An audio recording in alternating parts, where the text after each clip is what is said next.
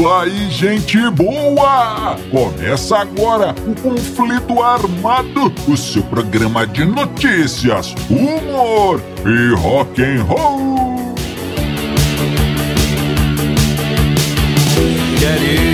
E vamos para as manchetes de hoje.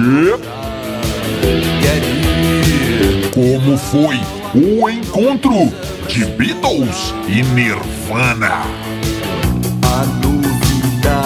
Absurdo! Não quiseram preservar a casa do Ringo Starr. Conheça a biografia proibida de Mick Jagger. Tudo isso e muito mais no conflito armado que começa agora. Eu sou Bob Macieira e aqui comigo no estúdio meu arqui-rival e melhor amigo Crânio. Tudo bem, Crânio? Tudo bem, Bob? Saudações, caros ouvintes. Tamo junto no rock. Tamo junto no rock, Crânio. E sem mais delongas, vamos ao nosso primeiro assunto.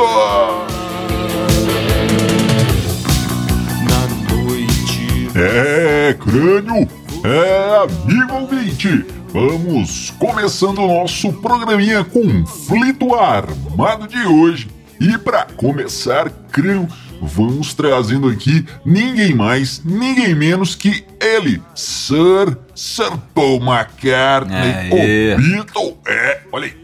O, o, o crânio e Paul McCartney sempre foi conhecido por suas melodias incríveis, suas melodias memoráveis, suas lindas melodias, suas músicas sensacionais. Pode ser, pode ser até chamado de o rei da melodia, crânio. Olha aí, é, baladas incríveis saíram ali da cabeça e dos dedinhos do Paul McCartney. Lembrando que algumas It Be, e claro, como não lembrar de Yesterday. É, mas o, o Paul também tem algumas músicas mais pesadas, né?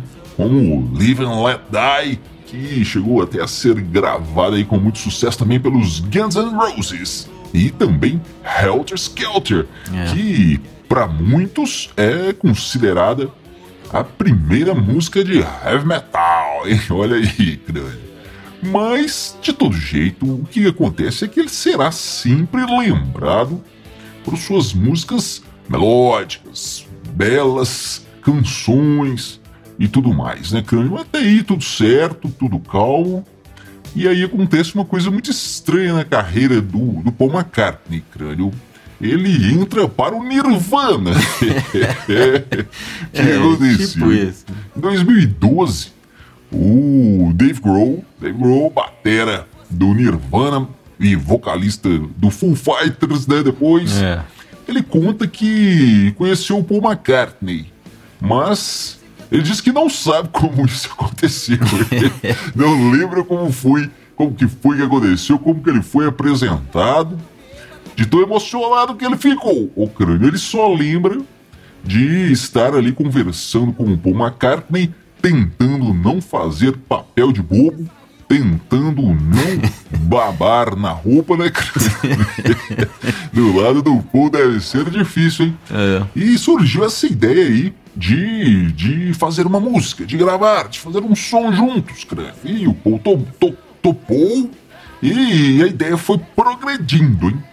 O- lembrando que o, o, o, o Dave Grohl estava produzindo ali um, um filme sobre um estúdio, né, o Sound City. É. E iam contar aí com vários, vários artistas, é, inclusive o Paul McCartney e os seus amigos de Nirvana, entre outros. Mas o que acontece?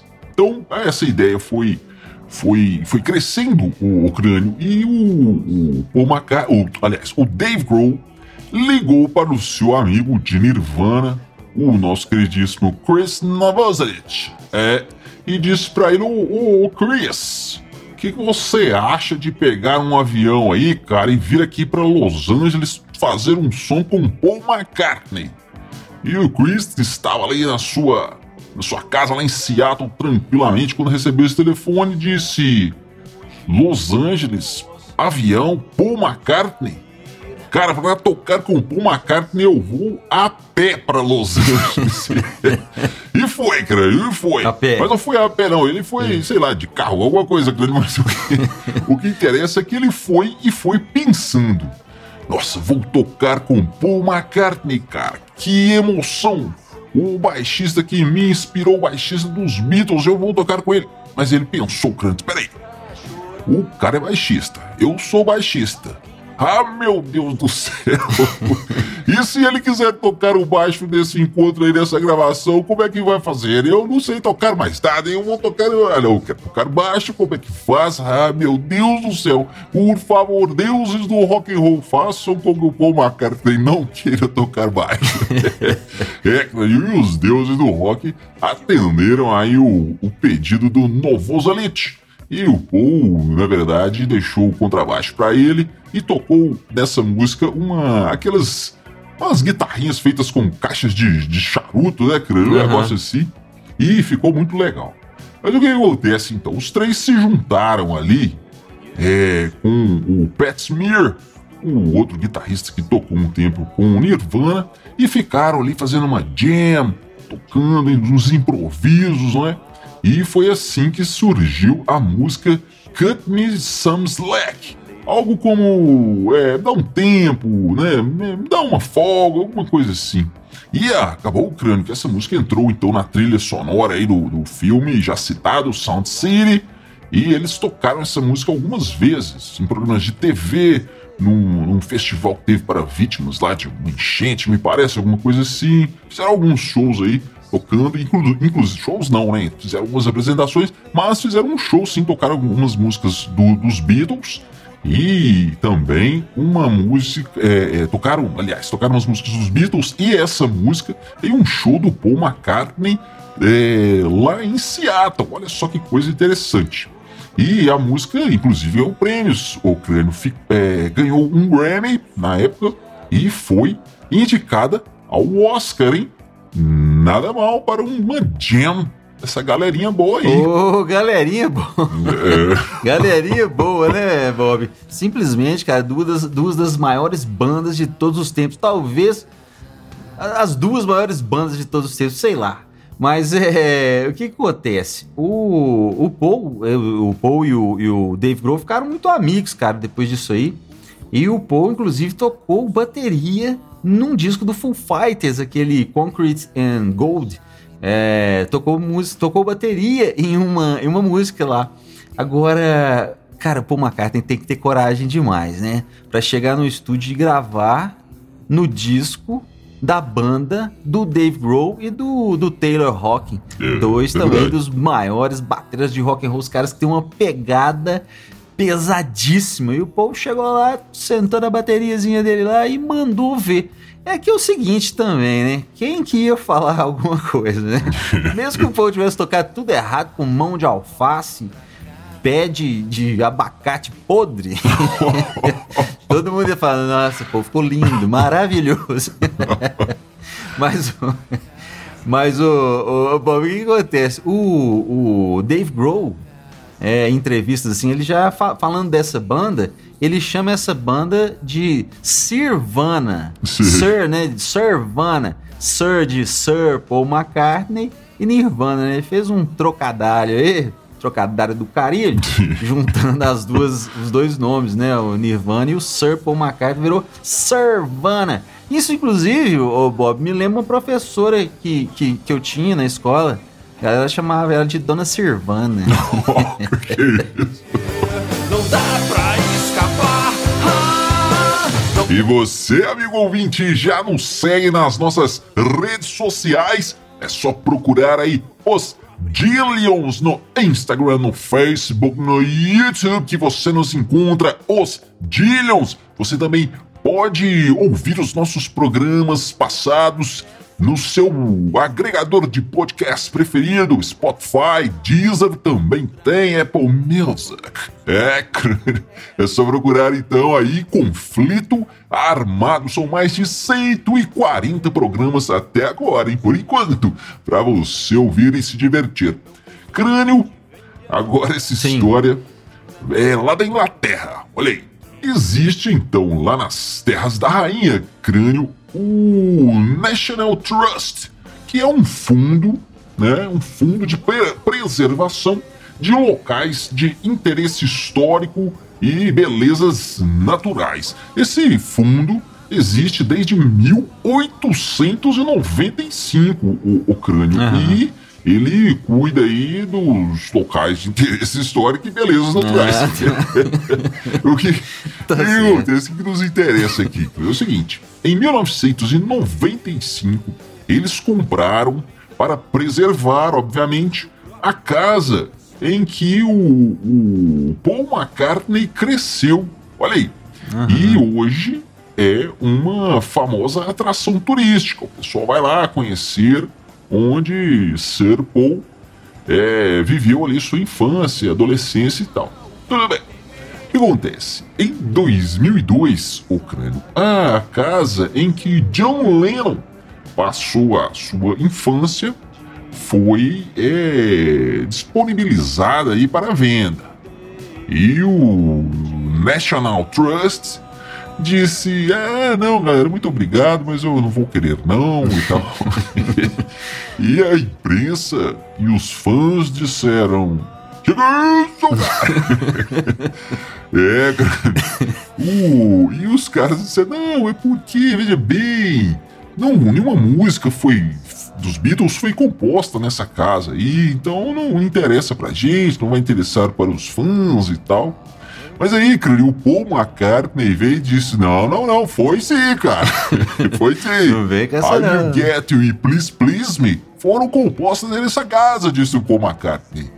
E acabou que a casa foi a, a leilão Ucrânia. Para evitar maiores problemas, maiores confusões, a Yoko Ono correu lá, a esposa do falecido John, foi e comprou a casa, cara. comprou a casa no leilão e doou para o National Trust. Tudo bem. E a casa também virou uma atração turística, o pessoal vai lá conhecer e tudo mais. E aí o que, que acontece? Próximo capítulo. Em 2010, o crânio, a casa onde o baterista o Ringo, Ringo Starr, Richard Starkey, é, onde ele nasceu, é, seria demolida o crânio. E os fãs, mais uma vez, foram lá e disseram: Que é é? Vocês estão loucos! Ficaram furiosos, o crânio. E aí o, o- foram atrás do National Trust. E aí, cara, vocês não vão comprar, não? Vocês estão loucos tal. E os caras disseram: Não, veja bem. É que a gente não tem dinheiro. A gente precisa investir em coisas que vão ter retorno. O pessoal vai querer ver, vai querer pagar para, para conhecer, para que a gente possa co- conseguir manter. A gente não tem dinheiro para comprar tudo, tudo o que a gente gostaria, não é? E o, o- e acabaram que não compraram a casa, o crânio. O- ou seja, baterista nunca tem vez, né, crânio? Mesmo que seja o baterista dos Beatles. Pois é. Coisa. Pois é, Bob. E tem uma história que é o seguinte: o pessoal, nessa época aí, o pessoal, os fãs lá, né? é, lembraram de uma, uma burrada que o pessoal fez lá nos anos 70. Sim. Galera, eles fizeram? Derru- de- é, demoliram o Cavern, cara. O Cavern Club, lá onde os Beatles né, fizeram a sua, começaram a sua carreira ali, fizeram muito sucesso. Não começaram, não, mas fizeram muito sucesso ali, tocaram Sim, muito, sim. uma casa histórica, né, pra, pra, pra, pra história, né? Histórica pra história dos Beatles. Os caras demoliram. E o pessoal nessa época também falou a mesma coisa. O que, que é isso? E os caras falaram, não, o que, qual que é o problema? Derrubar essa casa velha aí e tal. E os, o, né, o pessoal, os fãs alegaram que tinha um turismo Beatle, né? Sim. E o pessoal riu. Diz que a galera riu deles. Ah, turismo Beatle. É, demoliram o Cavern. Demoliram só para uns, uns anos depois ter que reconstruir. É, o Cavern que aparece em fotos aí, galera visita e tal, não é o original. Os caras tiveram que reconstruir. Demoliram só para ter que reconstruir depois, né? Agora, eu fico pensando se tivesse um fundo desse aí de conser- conservação e tal no Brasil, né? Fosse é, conservar aí, preservar lo- locais históricos. Tem umas casas de show que né, mereciam São Paulo, né? Madame Satã, é, Napalm, tem lugares históricos, lugares históricos, né? Sempre tá é, rolando aí documentários falando desses lugares e outras coisas também, né, né Bob? Seria legal Sim, demais sim, sim, só visitar e tal. É. Agora, uma banda eu sei que daria um prejuízo danado para um fundo desse no Brasil, viu? Que é o Legião Urbana. Porque, né, o pessoal conserva a casa que a galera morou. Sim. E o Renato Russo mesmo já falava, né? Já morei em tanta casa que nem me lembro mais.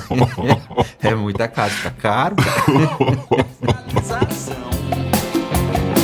Não existe vida fora da É, crânio, amigo ouvinte, agora se prepare aí, apertem os cintos, porque nós vamos pegar um- uma carona na nossa máquina do tempo do conflito armado e vamos voltar lá para lá pro ano de 1981. Opa. E o que aconteceu de importante ali?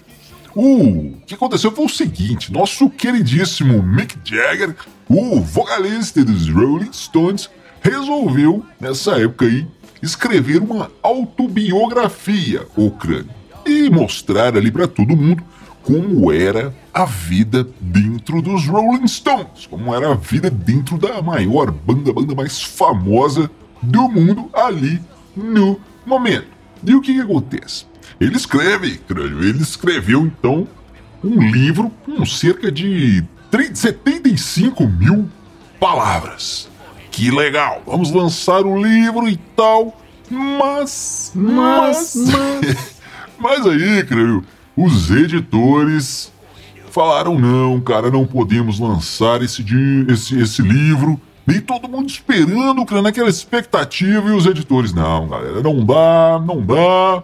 Pessoal, mas, mas, mas não, não podemos, porque esse livro pode dar muitos problemas, muitos problemas legais. Tem histórias polêmicas, tem histórias cabeludas. É, isso aí vai render muitos processos. Não, não, não. Não tem jeito de lançar esse livro, não. Sem chance, galera. Ah. Não adianta existir. É. Mas, crânio, mas. Só que. Só que. Na verdade, ô crânio, não tinha nada disso. Muito pelo contrário, eles realmente acharam que era impróprio para o público. Mas era impróprio, ô crânio, porque não tinha nada. não tinha escândalo, não tinha nada demais. Não tinha excessos de drogas, não tinha sexo, tinha só um pouquinho de rock and roll lá no meio, lá guardado, escondidinho lá, crânio. E nada mais. Que coisa! Ô, ô, Bob, pois é, né? E é o seguinte, em 2014, um editor, Sim. o tal de John Blake, leu o livro, o manuscrito do, do Mick Jagger, quis lançar e tal, e entrou em contato com, com o Mick Jagger, com o pessoal dele lá, só que o Mick Jagger falou que não tinha lembranças disso, ele não lembrava das suas- do seu livro de lembranças, não tinha memórias das suas memórias, então falou que não queria lançar não, porque ele já não era mais aquele cara daquela época lá e tal. E dizem que é o seguinte, você lê esse livro, você, né, espera que você vai ver ali um aço do rock loucão dirigindo uma Ferrari a 300 km por hora, mas na verdade você vê um vendedor de algodão doce, uma bicicletinha no interior lá da Inglaterra. É, bom, o, o, o que acontece é o seguinte, é, a- a- depois eles lançaram, eles publicaram uns trechinhos aí de umas histórias, né, que estão no livro. E uma é que, olha só, Bob, o Mick Jagger conta que certa vez ele comprou uma mansão, cara.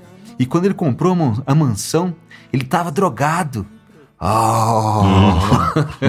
e outra vez, ele conta que ele tava na fazenda dele lá e tinha um cavalo, tava se comportando muito mal. E aí ele foi e deu um soco no cavalo. Ah, Ah, é, Mick Jagger. Mas aí é o seguinte, né? É, hoje em dia, você falar que né, abusou de sexo e tal, não dá problema não. Mas se você falar que você deu um soco no cavalo, opa, cancelado, cancelado. Cuidado, Mick Jagger. É isso aí, amigo ouvinte. E eu queria aproveitar aqui o nosso espaço para mandar um grandíssimo abraço para todo o pessoal das rádios que retransmitem o conflito armado por todo o Brasil.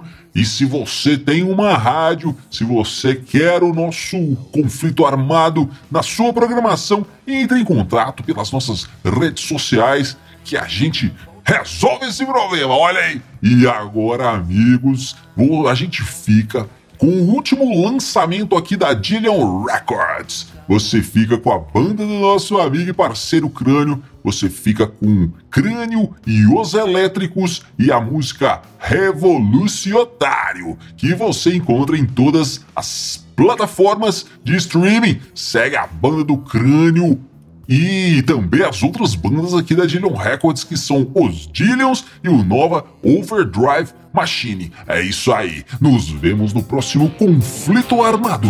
Valeu, valeu, valeu!